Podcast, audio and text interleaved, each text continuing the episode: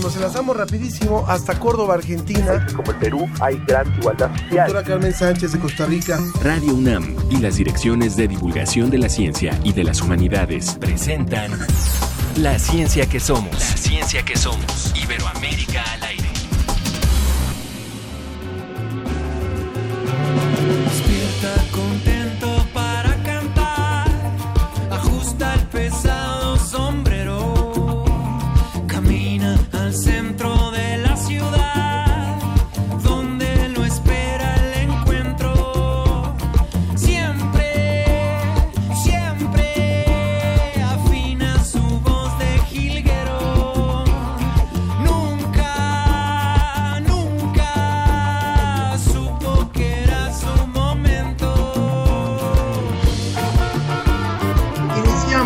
la ciencia que somos con esta propuesta musical Colores Santos, una banda de rock mexicano con un mestizaje instrumental, así le llaman ellos, rima de música y poesía que da como resultado paisajes sonoros que mezclan la psicodelia y la música mexicana. Escuchen ustedes y nos dicen si les gusta.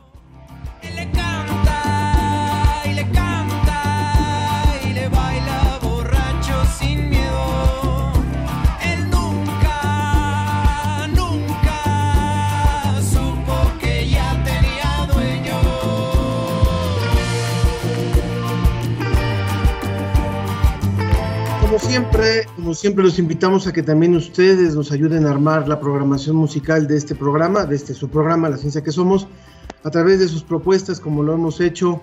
Han pasado ya meses de esta fuerte pandemia, iniciamos con mucha colaboración de música cuando retomamos las transmisiones al aire. Queremos seguir, queremos seguir con su participación. ¿Y de qué le vamos a hablar hoy? Esto, esto es lo que le vamos a presentar.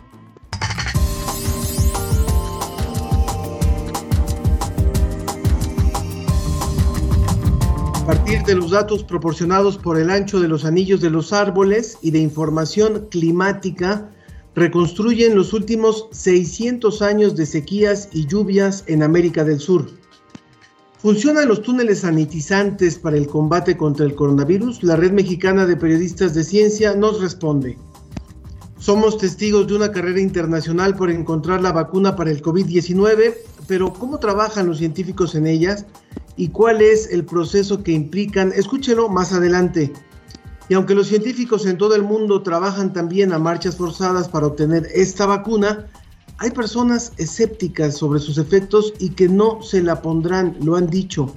Hablaremos sobre la aceptación de las vacunas entre la sociedad. Como siempre, queremos leerlos, queremos saber sus opiniones sobre los temas de hoy. Nuestras redes sociales son en Facebook, La Ciencia que Somos, y en Twitter, arroba Ciencia que Somos. Le voy a hacer una pregunta hoy.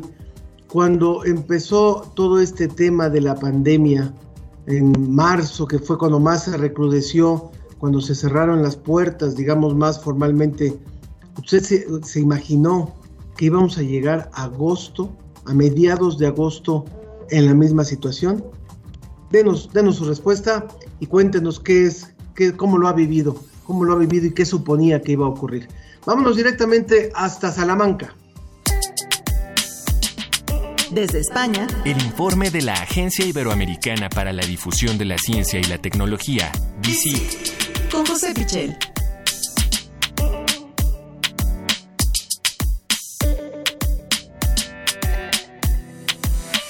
Le damos la bienvenida a nuestro compañero José Pichel y agradecemos como siempre a esta agencia importante, muy importante en España y, en el mundo de habla hispana que nos da esta información y esta participación sobre lo más relevante en ciencia. Adelante, José. Muy buenas tardes desde España, desde Salamanca. Por supuesto, como siempre decimos, buenos días para vosotros y para todos los oyentes y todo el equipo de la ciencia que somos.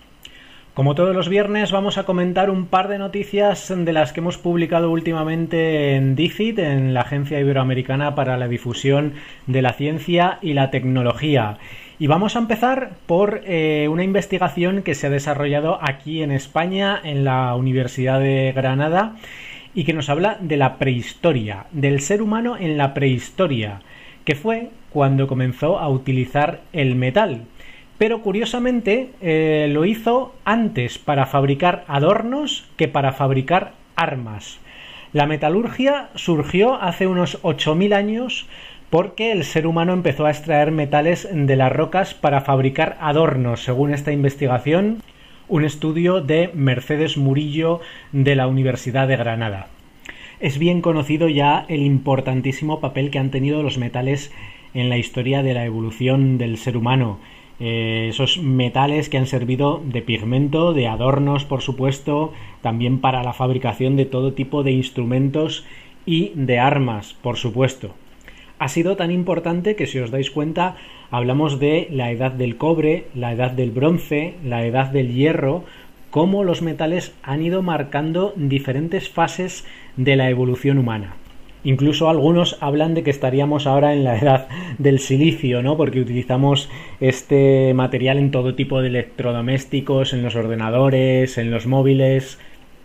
El caso es que en una primera época, eh, que podemos situar entre Irán y Turquía, como digo, hace unos 8.000 años, el ser humano empieza a manejar el fuego para extraer metales de las rocas y ahí es cuando empieza a fabricar todo tipo de utensilios. Ahora lo que nos revela esta investigación, analizando restos arqueológicos eh, a través de rayos X, a través de eh, trabajo de microscopio, eh, lo que nos revela y lo que más mm, nos sorprende, o seguramente a mucha gente le pueda sorprender, es que eh, el primer uso de los metales eh, no tiene nada que ver con la violencia, con lo violentos que hemos sido eh, los seres humanos, ¿no? Sino todo lo contrario, tiene que ver con los adornos aunque probablemente esto tenga una explicación mucho menos noble de lo que nos parece.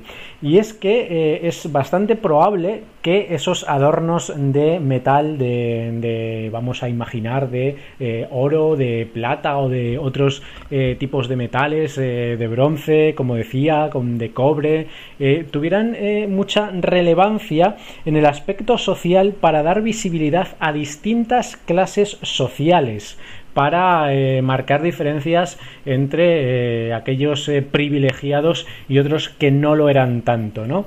Y para ir dando forma ya a una sociedad estratificada en los primeros desarrollos de la civilización humana. En cualquier caso, sabemos lo importantísima que fue la metalurgia, el trabajo del metal para el desarrollo de arados, por ejemplo, de clavos, de eh, todo tipo de eh, materiales, de todo tipo de instrumentos, de aparatos que eh, fueron marcando el progreso humano durante cientos y miles de años y de la importancia que llegaron a tener en ese sentido los herreros, el herrero como profesión indispensable en la antigüedad y hasta bueno hasta hasta prácticamente la actualidad. Ahora ya sabemos que esos primeros metales que fueron arrancados a la roca se convirtieron en anillos, en collares y no se convirtieron en espadas hasta mucho tiempo más tarde. Qué importante lo que nos dices, José. Además, nos, nos reivindica con el ser humano que creíamos que siempre había sido el arma, la primera herramienta con la que había, eh, con la que había trabajado el metal, pero bueno, esto, es muy, muy relevante. Bueno, vámonos ahora hasta Argentina, vámonos hasta el sur del continente, José. Y vamos a acabar hoy viajando hasta Argentina para comentar un trabajo que me parece impresionante de científicos del CONICET, el principal organismo de investigación de Argentina, un trabajo liderado por Mariano Morales, que ha conseguido reconstruir los últimos 600 años de sequías y lluvias en América del Sur. Es un auténtico atlas de sequías del continente, sobre todo de la zona de los Andes, que abarcaría desde el sur de Perú hasta Tierra del Fuego, al sur de Argentina, el último pico del continente.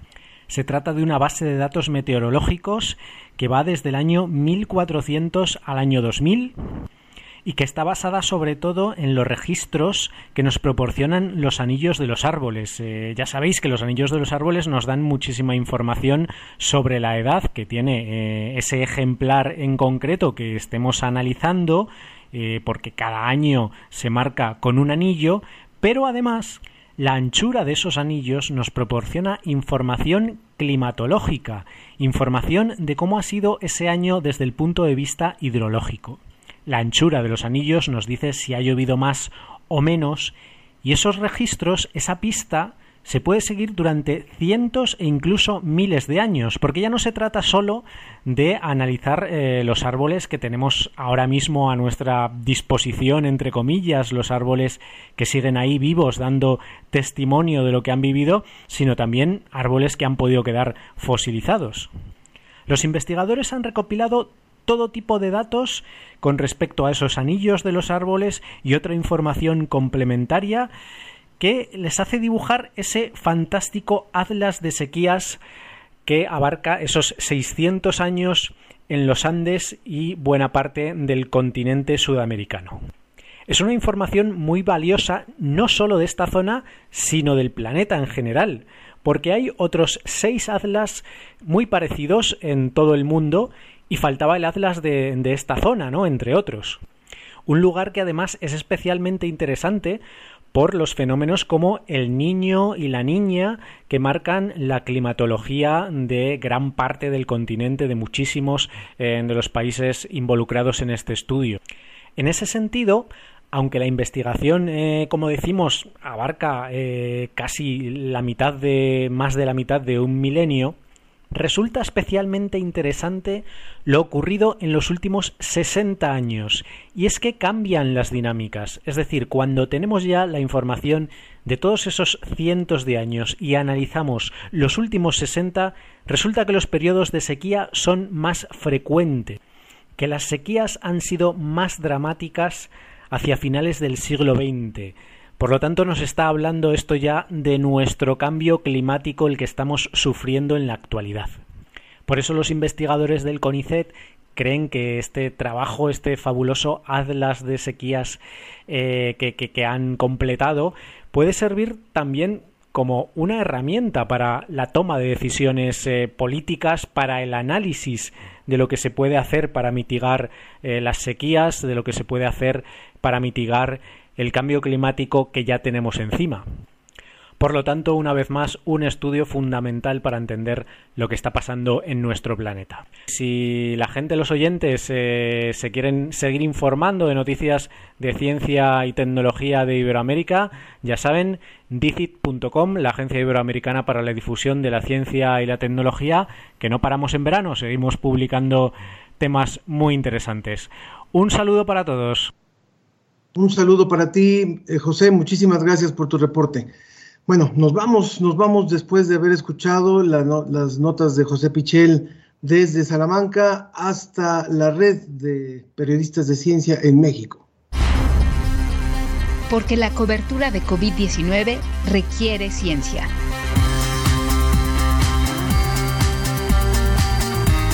Con la Red Mexicana de Periodistas de Ciencia.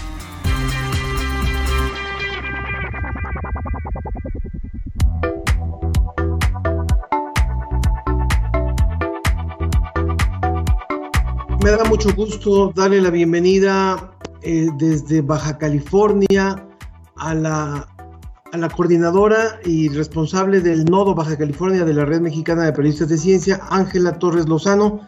Ángela, bienvenida a la ciencia que somos. En este momento no te escuchamos y no te vemos. Ojalá que puedas eh, abrir tu micrófono para poderte escuchar, Ángela. Hola, ¿me escuchan? Te escuchamos ahora sí. Hola. Y te vemos también. Bien, eh, Ángela, a ver si podemos mejorar esta conexión. Ah, buenos días. Hola. Ahora sí, venga, adelante por favor con tu reporte. Bueno, pues este, les saludo desde Tijuana, acá la representante de, Baja California, de la Red Mexicana de Periodistas de Ciencia, y pues es un gusto y estoy un poquito nerviosa por estar aquí participando con ustedes. No Pero pues... Adelante, adelante. Y estamos viendo que estás en tu coche haciendo, haciendo el reporte. Tengo, ahorita tengo una manifestación, entonces este, quiero estar aquí con ustedes y terminando me voy corriendo a la manifestación la maravilla de la tecnología, que desde, desde el auto puede estar eh, reportando, te estamos viendo, quienes están siguiendo la transmisión por Facebook Live. Y bueno, cuéntanos, por favor, este, lo, más relevante que ustedes han trabajado como red en esta, en esta última semana. Pues bueno, mira, este, han habido muy buenas noticias, eh, pero pues que definitivamente tienen que ser tomadas con cautela, ¿no? No, no puedes, este, ir por el mundo tomando cualquier cosa como cierto. Este, y pues por lo pronto, ah, hay una noticia que causó gran expectación y es, eh, eh, sobre todo entre los gobiernos de México y Argentina, sobre la, la producción de una vacuna experimental eh, contra el COVID-19 desarrollado por la Universidad de Oxford y el laboratorio de AstraZeneca. este, la Fundación Carlos Slim firmó un acuerdo con la farmacéutica AstraZeneca para producir entre 150 y 250 millones de vacunas que serían distribuidas por toda Latinoamérica. Y pues estas tendrían un costo entre 3 y 4 dólares, ¿no? De, de ser cierto, esto, eh, esta vacuna la tendríamos lista para el primer trimestre del 2021 se me hace, se me hace muy padre, ¿no? Por todo lo que, lo que estamos pasando a nivel mundial. Y pues tenemos que recordar, el mes pasado la Universidad de Oxford anunció resultados que se vieron prometedores en los ensayos y este, después de concluir la fase 1 y la 2 que se realizaron en Reino Unido, ahora este, el presidente de Rusia, Vladimir Putin, dio a conocer que su país logró la primera vacuna contra el COVID-19. Creo que fue una noticia bastante distribuida ayer, se viralizó en, por lo menos en redes sociales yo lo vi por todos lados. Este, la vacuna de, de, Rusia fue desarrollada por el Instituto Gamaleya. Sin embargo, la Organización Mundial de la Salud pidió que la gente se fuera con cautela porque todavía no se han realizado eh, los exámenes en la fase 3 y falta un riguroso proceso de, de precalificación para garantizar que, que sea efectiva y que sea segura para el uso humano. Y pues bueno, Ángel, Tocayo. Este, siguen avanzando las investigaciones en la carrera para lograr la vacuna contra la COVID-19 este, y pues hacer frente a la pandemia, ¿no? Pero pues en lo que se obtiene hay que seguir cuidándonos todos. Ya saben, sana distancia, cubrebocas, careta y pues el gel antibacterial, lavado de manos, ¿no? La, ay, perdón. La Organización Mundial de la Salud también actualizó la guía de recomendaciones donde hizo énfasis en el uso del cubrebocas. Eh, los nuevos hallazgos científicos evidencian que el uso adecuado del, cubrebocas puede ser una barrera para las microgotas de saliva, que es la vía de transmisión del, del virus SARS-CoV-2. Y pues los especialistas coinciden en que las personas con síntomas deben usar cubrebocas para disminuir el riesgo de contagiar a otros, ¿no? Este, y pues como cada viernes les presentamos una nota de la iniciativa COVID Conciencia, donde se habla del uso y la función de los túneles desinfectantes, que son unos artefactos que se volvieron tendencia en, centros gubernamentales, en hospitales y pues ahora en comercios que están reabriendo, por lo menos aquí en Baja California, este, desde hace unos meses y pues como te comenté, entre las instituciones públicas y privadas. La Secretaría de Salud advirtió en un comunicado de prensa sobre el peligro de utilizar estos túneles porque generan una falsa sensación de inmunidad. Y pues escuchemos la investigación de Aquetzali González. Esto es COVID Conciencia. Periodismo científico en tiempos de COVID-19. El uso de los llamados túneles o cabinas sanitizantes contra el contagio de COVID-19 puede ser un riesgo para la salud al generar una falsa sensación de inmunidad o provocar casos de intoxicación por los compuestos que rocían sobre las personas. Tampoco está probada su eficacia contra el virus SARS-CoV-2 que provoca la COVID-19. Medios informativos han reportado la instalación de estos dispositivos en varios estados del país, los cuales aseguran proteger del virus incluso a 30 personas por minuto. Al respecto, la Secretaría de Salud advirtió que estos dispositivos pueden hacer que las personas relajen otras medidas de higiene y distanciamiento social, estos túneles son estructuras con aspersores que rocían compuestos cuya eficacia contra el virus se desconoce, más allá de la desinfección de superficies donde el virus puede asentarse. Algunas de las sustancias que usan están reconocidas como desinfectantes sanitarios por el Centro Europeo para la Prevención y Control de Enfermedades y la Agencia de Protección Ambiental de Estados Unidos. Entre estas destacan el etanol, hipoclorito de sodio, povidona yodada, sales cuaternarias y formaldehído. Ambas instituciones aclaran que las sustancias son para uso en superficies y que en personas puede propiciar riesgos. Otra de las innovaciones en el mercado son los túneles de ozono. El ozono elimina patógenos, olores y neutraliza algunas sustancias químicas en el tratamiento de agua, pero también puede resultar peligroso al usarlo directamente en personas. Además, de acuerdo con la inmunóloga y especialista de enfermedades infecciosas, Talía García Telles, si las personas se exponen sin protección, especialmente ante altas concentraciones de desinfectantes, puede dañarse ojos, boca, piel o resultar tóxico. Entonces, no hay evidencia de que estos túneles o cabinas funcionen contra el SARS-CoV-2. Su eficacia está probada solo en superficies y puede afectar la salud de las personas al exponerse a los mismos. Esto fue COVID Conciencia, periodismo científico en tiempos de COVID-19.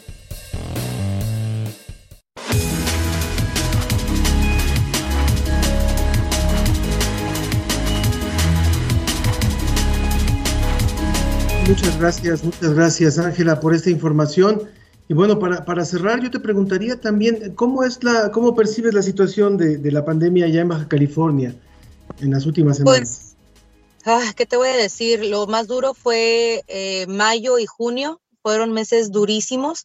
Eh, yo me la pasé prácticamente a la mitad de la pandemia eh, en hospitales COVID, eh, entre cubriendo la noticia, entre motivos personales. Entonces me tocó ver de cerca, tanto como, como paciente, o más bien como familiar de, de, de paciente, como periodista, vivir la pandemia de cerca y estuvo durísimo, la verdad. Ahorita apenas nos estamos recuperando, están abriendo ya algunos negocios, restaurantes sobre todo, hay manifestaciones porque los bares también quieren abrir, pues Tijuana es turística, vive el turismo, entonces este sí hay como que ya algunas rencillas, aparte comienza comienza la carrera electoral, pero por el lado del por el lado de la enfermedad vamos ya saliendo, ya hay un un 43% de ocupación hospitalaria en Baja California, al menos en, sí, en el estado, y hay un 53% más o menos, casi 60% del uso de camas con ventiladores, pero ya está más desahogado. Estuvimos ya, eh, se estuvo incluso considerando eh, poner, poner eh, como carpas tipo hospitales afuera del hospital general, que era donde se estaba cubriendo, que era el hospital COVID, el hospital de reconversión, porque ya no había cupo, o sea, ya estábamos saturados, pero ahorita ya bajó, ya hay, ya obviamente sigue habiendo contagios, este, pero no, ya no está saturado el hospital. Entonces ahí vamos saliendo poco a poco. Es, no sé si recuerdas que fuimos de los, de los estados que siempre estuvimos en los primeros lugares sí. por sí. pues de contagios con nuestra por nuestra vecindad, vecindad con, con sí con San Diego entonces nunca se cerró la frontera no dejaban de venir para para comer para distraerse porque allá cerraron todo entonces todos se venían para acá y se hizo el contagio pero sabroso pues te agradezco muchísimo, Ángela Torres Lozano, periodista y coordinadora del Nodo Baja California de la Red Mexicana de Periodistas de Ciencia. Síguete cuidando mucho. Muchas gracias por tu reporte. Muchas gracias, gracias por la invitación. Muchas gracias. Vamos con un poquito de música, eh, Colores Santos, seguimos con el grupo Colores Santos y regresamos a nuestra mesa sobre la vacuna, justamente sobre esto que nos estaba contando Ángela, esta carrera parejera que hay en torno a las vacunas y a la producción de esa vacuna que tanto esperamos en el mundo. Adelante.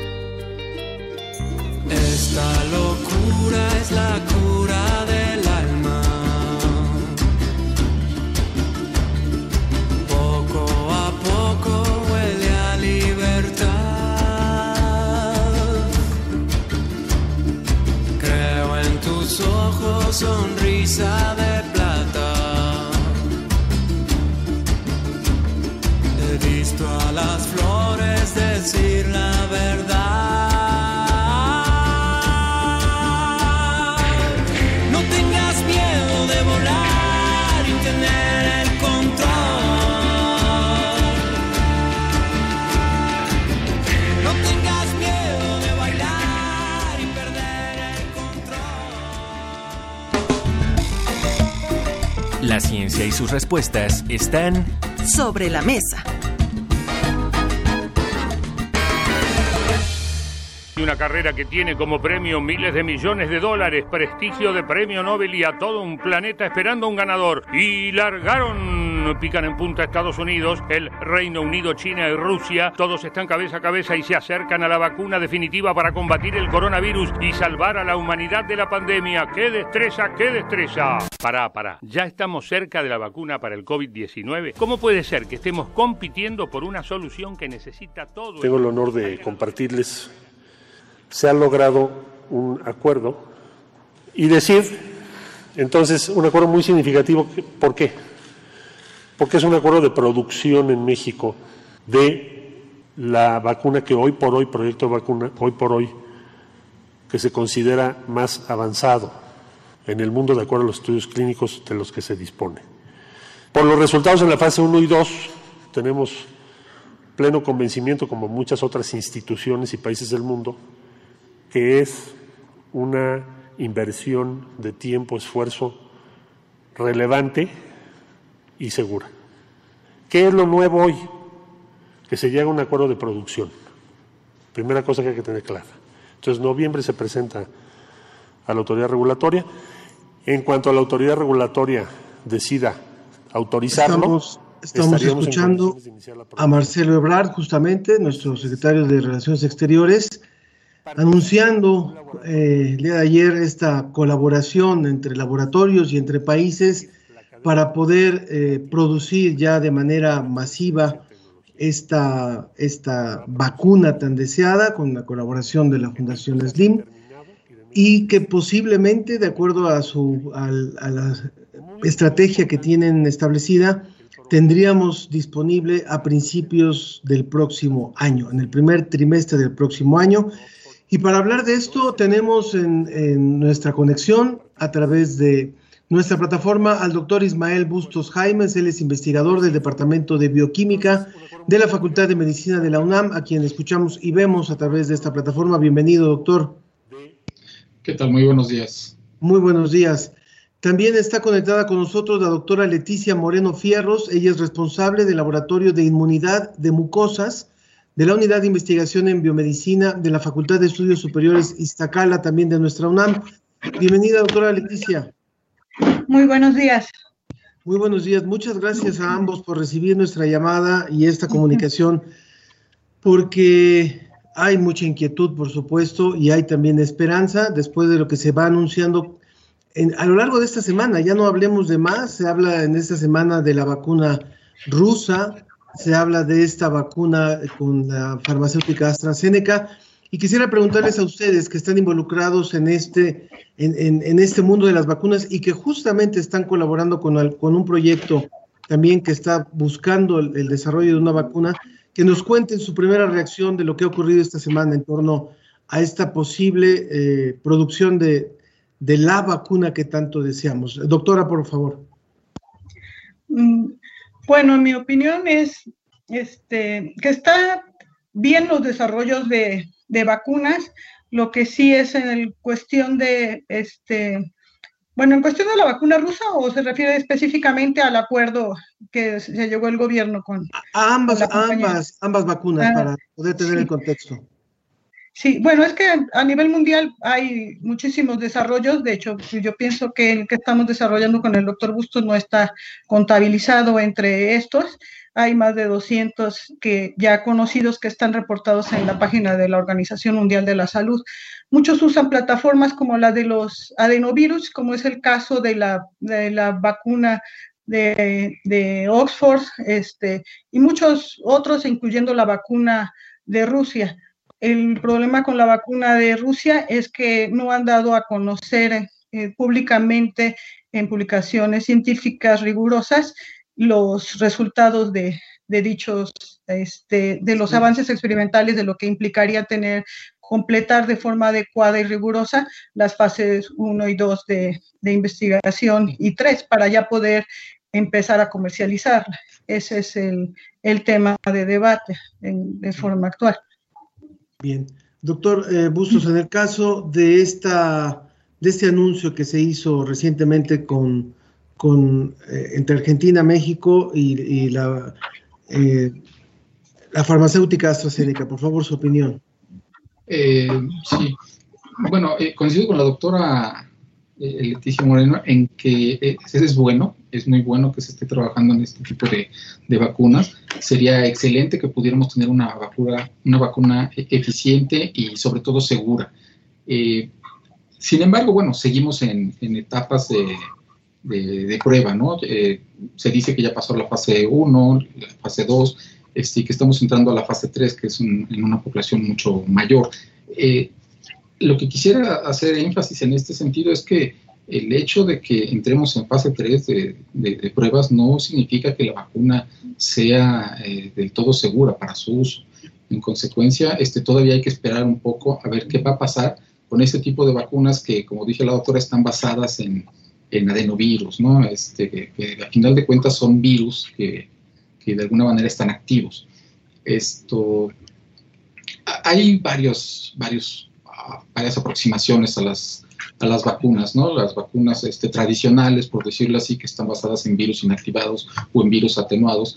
Eh, y estas nuevas tecnologías, ¿no? Basadas, por ejemplo, en, en vectores virales en las cuales nosotros ponemos eh, un fragmento del, virus al que queremos combatir dentro de otro virus, ¿no? Y, ese, y con ese virus infectamos a las personas. Este, hay 30 años de historia con este tipo de, aproximaciones científicas eh, y a la fecha no hay ninguna que esté en el mercado y es por alguna razón, ¿no? Porque normalmente en la fase 2 y 3 eh, fallan este tipo de, de aproximaciones. Normalmente pueden ser este, porque no generan suficiente inmunidad o bien porque no, eh, bueno, porque tienen reacciones secundarias que, que, no son, digamos, este, permitibles, ¿no? Son, son demasiado severas. A mí me gustaría invitar al público a que también participe a través de sus preguntas. Recuerden que estamos conectados a través del Facebook La Ciencia que Somos o en Twitter arroba Ciencia que Somos. Hoy conversando con la doctora Leticia Moreno de la FES Iztacala y también con el doctor Ismael Bustos de la Facultad de Medicina de nuestra UNAM. Eh, sería muy interesante poderle contar al público que no es especialista en el desarrollo de vacunas, por qué es que hay eh, muchas veces procesos de hasta 10 años para realizar una vacuna o incluso hay enfermedades que no han podido eh, tener una vacuna que las contrarreste. O sea, y explicar por qué la trascendencia de lo que se está intentando en estos momentos y de que y de cuáles son esas tres etapas o cuatro etapas más bien de las que se habla en la producción de una vacuna. Me gustaría mucho que pudiéramos ir al, al ABC de la producción de las vacunas, doctora.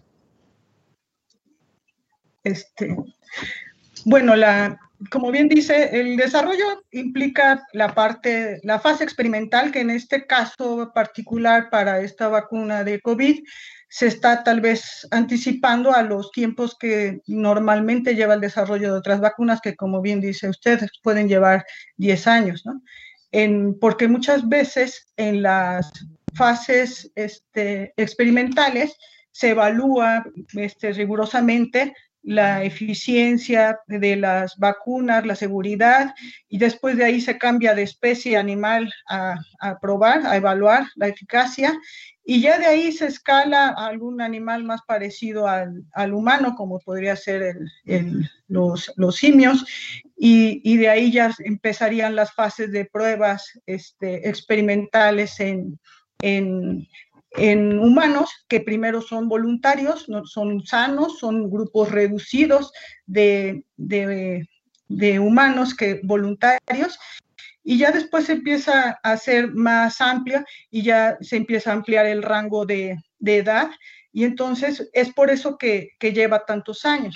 Aquí lo que fue un poco el gran avance por el que se pudo contar con, con varios candidatos a vacunas además de por la premura de tener la pandemia encima, fue todo el avance de conocimiento experimental que se tuvo cuando con el coronavirus hermano que fue el SARS-CoV-1. Entonces, a partir de ahí se pudieron se pudo facilitar la identificación de los de los genes, las proteínas, los blancos, entonces todo eso se, se acortó en tiempo y entonces ya las, los modelos animales y todo esto se pudo hacer de una manera más eficaz. Este, y lo que comentaba el doctor Ismael Bustos, pues es que también es cierto que hay plataformas que, que no se han logrado este, hacer de uso generalizado para el, para el desarrollo de vacunas, como es el caso de los las, plataformas de adenovirus y así como las basadas en ácidos nucleicos. Este, si funcionan y son seguras, será una oportunidad quizás para que se usen de una forma más, más general. Y bueno, es por eso que generalmente llevan muchos años este, estos desarrollos de vacunas. Justo eso es lo que pregunta Carmina Montiel por Facebook. Dice, ¿serían seguras las vacunas de adenovirus? se han modificado las, porque el adenovirus original este, es un virus que causa infecciones leves y puede ser un poco, este, bueno, puede tener algunas eh, consecuencias en, organismos inmunodeficientes, pero se ha ido modificando de forma que estos, estas plataformas de, adenovirus para que no sean, este, no causen, o quitarle la parte de, de poderse replicar.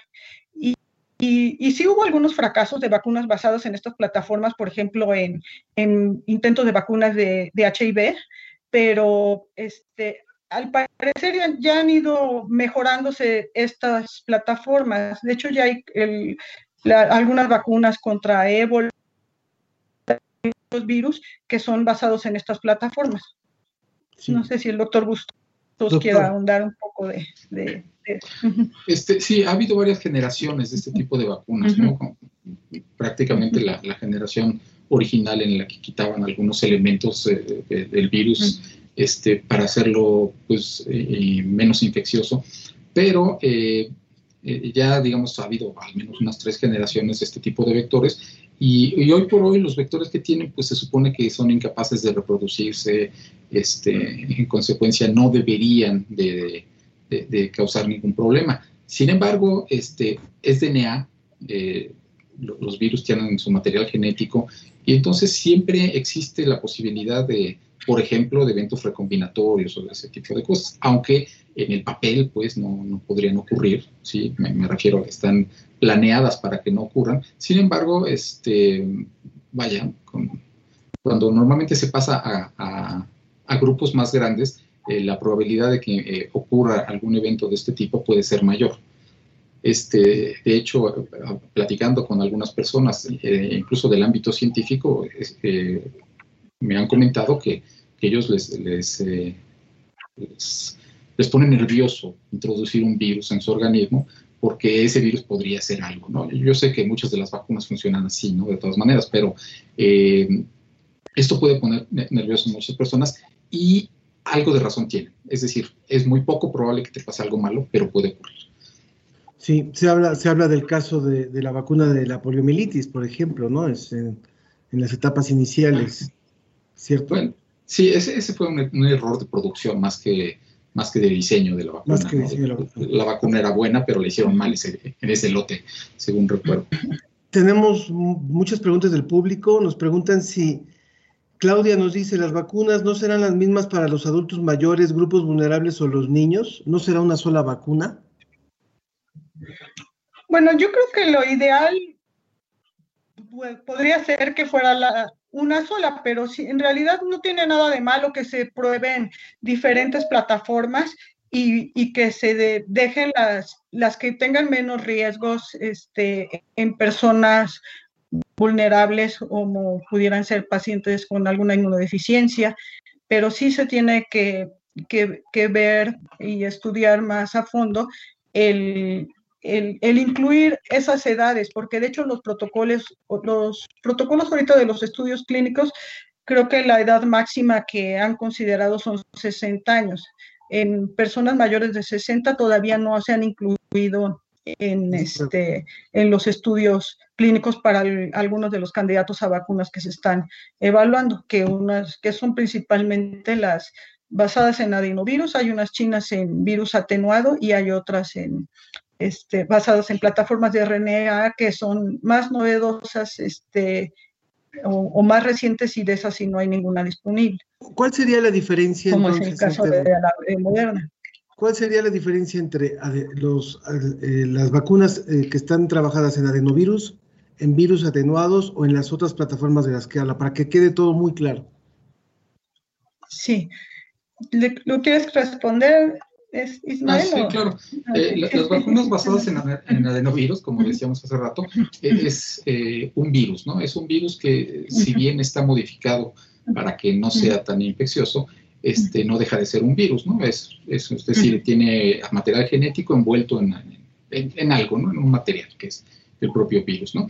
Eh, las vacunas de ácidos nucleicos, por el contrario, son los ácidos nucleicos, normalmente uno puede pensar en, en RNA o DNA, este, y bueno, para que poderlo meter al organismo y, que pueda alcanzar sus células blanco, pues tiene que ir envuelto en algún tipo de, de polímero, ¿no? Normalmente se le pueden poner este, liposomas o algún otro tipo de, compuestos que le permitan, digamos, transportar, le sirven como un vector para, para llevarlo. Este, hay otro tipo de vacunas, no nada más estas. Eh, hay vacunas eh, basadas en, proteínas, ya sea la proteína propia del virus, que, que, a final de cuentas es lo que, lo que pretenden hacer esas otras plataformas, generar una proteína este, del virus en el humano y que el organismo reaccione contra esa, contra esa proteína. En algunos casos, por ejemplo en el nuestro, estamos eh, tratando de, usar este tipo de, aproximación. Tenemos una proteína y esa proteína se la vamos a dar directamente al, organismo. Sin embargo, esta proteína va dispuesta en la superficie de otro virus, ¿sí? de otro virus, pero que curiosamente es un virus eh, que no tiene eh, ácidos nucleicos, es una partícula tipo virus. En consecuencia, eh, no puede haber eventos recombinatorios de ninguna especie ni nada por el estilo. No puede generar daño. Eh, en principio no. Digo, nada es seguro, pero, pero hipotéticamente no podría hacer un daño a largo plazo. Esto, esto puede responder a la pregunta que nos hace en Facebook eh, un usuario que se llama Noche Solar Azul.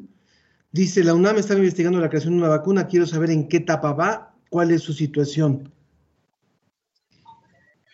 Bueno, la UNAM está investigando diferentes tipos de plataformas de, vacunas. Este, por ejemplo, algunas creo que están trabajando en alguna vacuna basada en, DNA, también de ácidos nucleicos, pues, y, y, la plataforma que nosotros estamos trabajando es la que se conocen como vacunas basadas en subunidades de proteínas.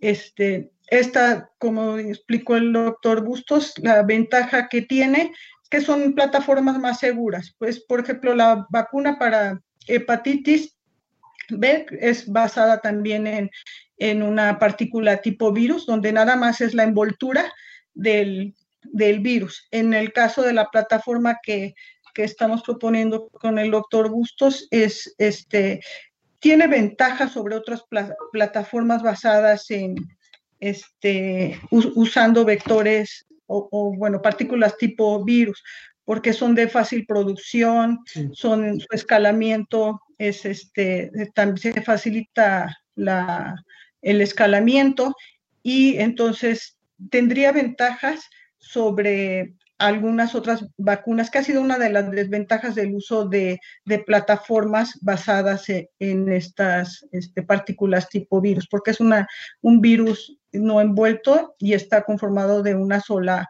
proteína que tiene muy estandarizado el doctor Bustos para su producción. Este, entonces, lo que le estamos pegando es un dominio de la que es conocido como el RBD, o es el, es el sitio de unión al receptor de la proteína S o la proteína spike del virus. O sea, el, coronavirus tiene una corona de proteínas que tiene unos trímeros, unos picos. Y en esas, este, en esas, de, esos dominios, el sitio de unión al receptor es justamente el sitio con el que interactúa e infecta. Entonces, es importante generar respuestas de anticuerpos que se unan a ese sitio porque serían los que tendrían mayor posibilidad de neutralizar al, virus. Entonces, nuestro enfoque va dirigido justamente a favorecer el desarrollo de respuestas de anticuerpos neutralizantes. Y eso también tomando como base el conocimiento de los desarrollos de vacunas que se hicieron contra la vacuna del, del SARS-CoV-1 donde se vio que justamente era la forma más eficiente para generar respuestas de anticuerpos neutralizantes y es por eso que nuestro enfoque se dirige a, ese, a, esa región que es conocido como el RBD. Nos queda, nos queda muy poquito tiempo y hay todavía varias preguntas. Les pido una respuesta muy rápida. Edgar eh, Velázquez dice, ¿qué hay sobre las contraindicaciones posibles de las que alguna farmacéutica ya se protegió? ¿Nos podrían decir algo al respecto? Este, no estoy seguro de, a qué farmacéutica se refiere, pero sí, hay, hay, varios problemas con, algunas de las vacunas. Eh, apenas antier, el, 12 de, este mes, eh, Pfizer publicó los resultados de, la fase 2 de su, de su vacuna y vaya, es eficiente en el sentido de que genera inmunidad, pero eh, tiene muchos problemas, genera todo tipo de, reacciones secundarias, este, diarrea, dolores musculares, etcétera. Este, En algunos casos puede ser incluso incapacitantes, ¿no? Ese tipo de, problemas. Este, pero no sé si esa farmacéutica se refiere. Este. ¿Hasta qué porcentaje eh, de individuos, nos dice Marco, vacunados puede considerarse ya que ya es efectiva una vacuna? Porcentaje, bueno, es que depende, o sea, una vacuna eficiente debe de proteger al más del 90% de los individuos a los que se les aplique, más pero, del 90%. pero, pero pues debe de ser incluso este más alto, ¿no? O sea, a nivel experimental, pues sí puede uno manejar este unos porcentajes más altos. Como explicaba el doctor Gusto, ya cuando se hace, aplica a la población más heterogénea, donde puede haber muchas variaciones de edad, comorbilidades, etcétera, entonces ahí es donde empiezan a, aparecer los, los, efectos secundarios que no se ven cuando se hace el estudio a baja escala, como en mil, dos mil personas. Por supuesto. Mire, no, no quiero dejarlos ir sin incluir a nuestra siguiente invitada, para que también puedan, puedan conocerse y escucharse. Es la doctora Obdulia Torres González. Ella es profesora del área de Lógica y Filosofía de la Ciencia del Departamento Lógica, Filosofía y Ética de la Universidad de Salamanca.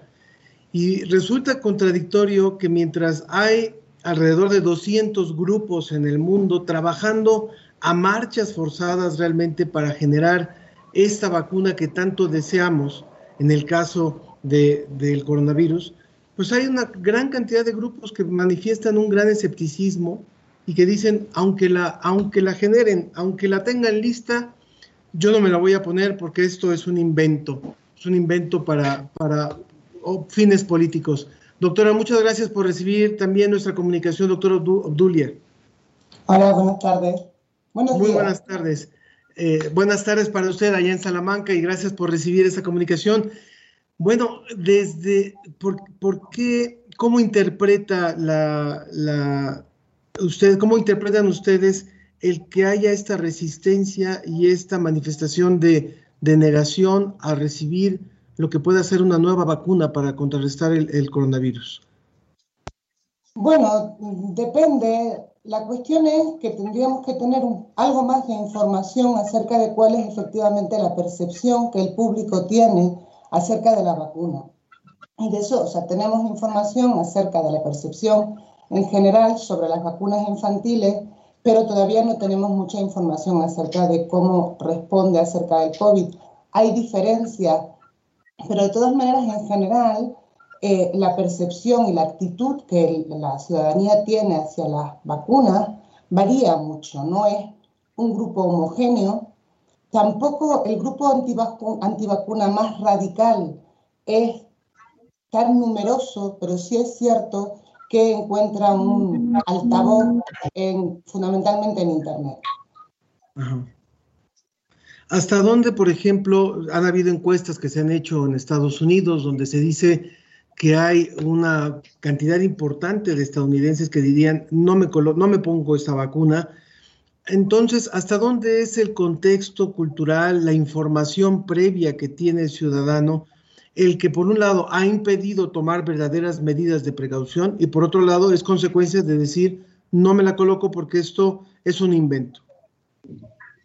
Eh, a ver, es que, eh, como, como te comentaba, hay distintos grupos. Efectivamente hay un grupo que puede ser el grupo de antivacunas más radical, en el cual ahí no hay información que valga.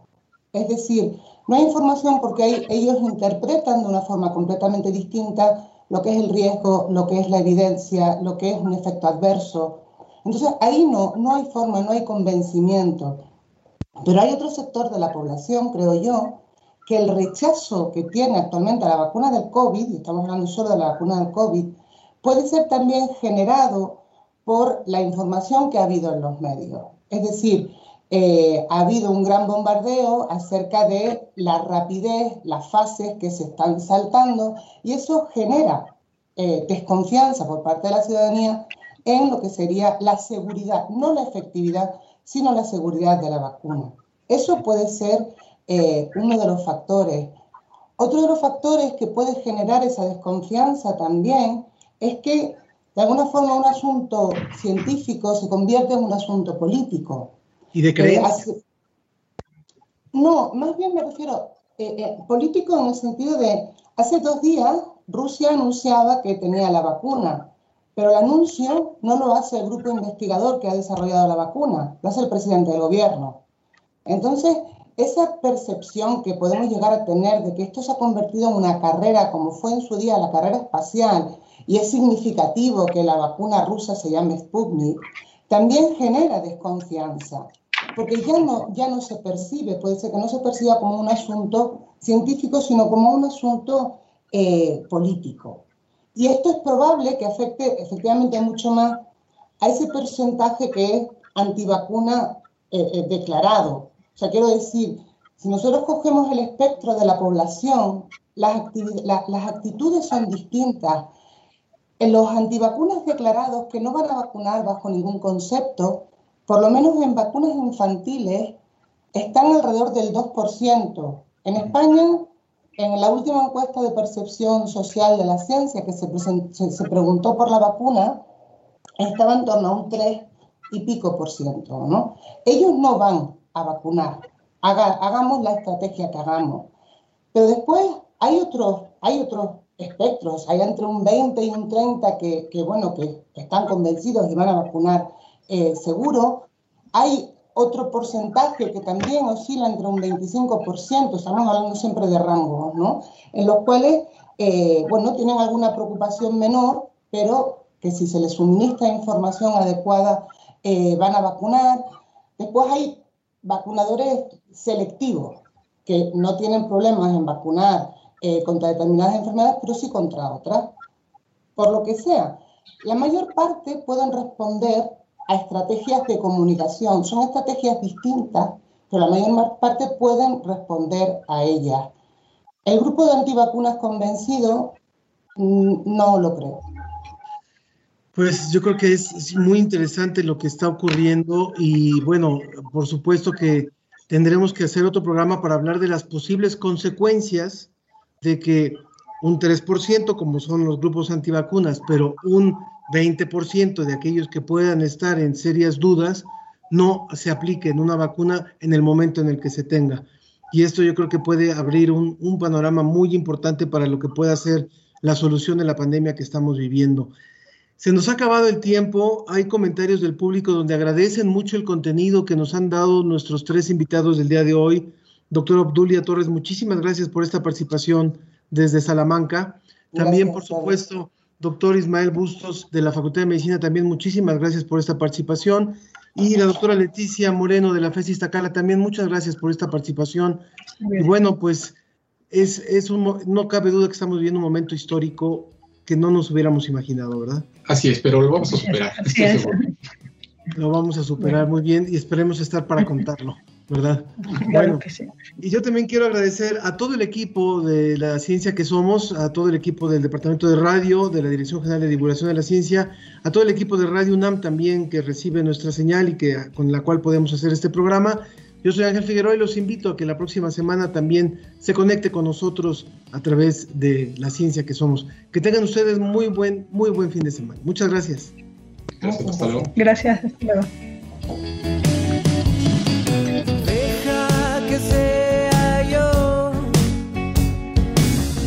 Quien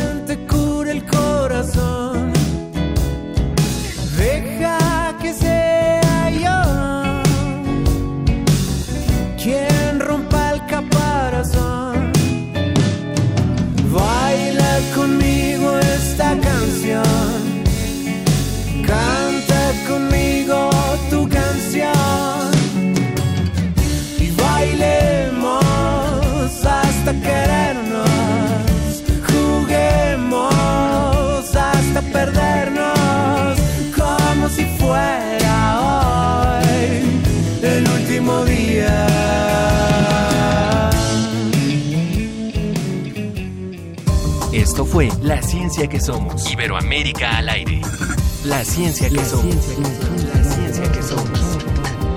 Una coproducción de Radio UNAM y las direcciones de divulgación de la ciencia y de las humanidades.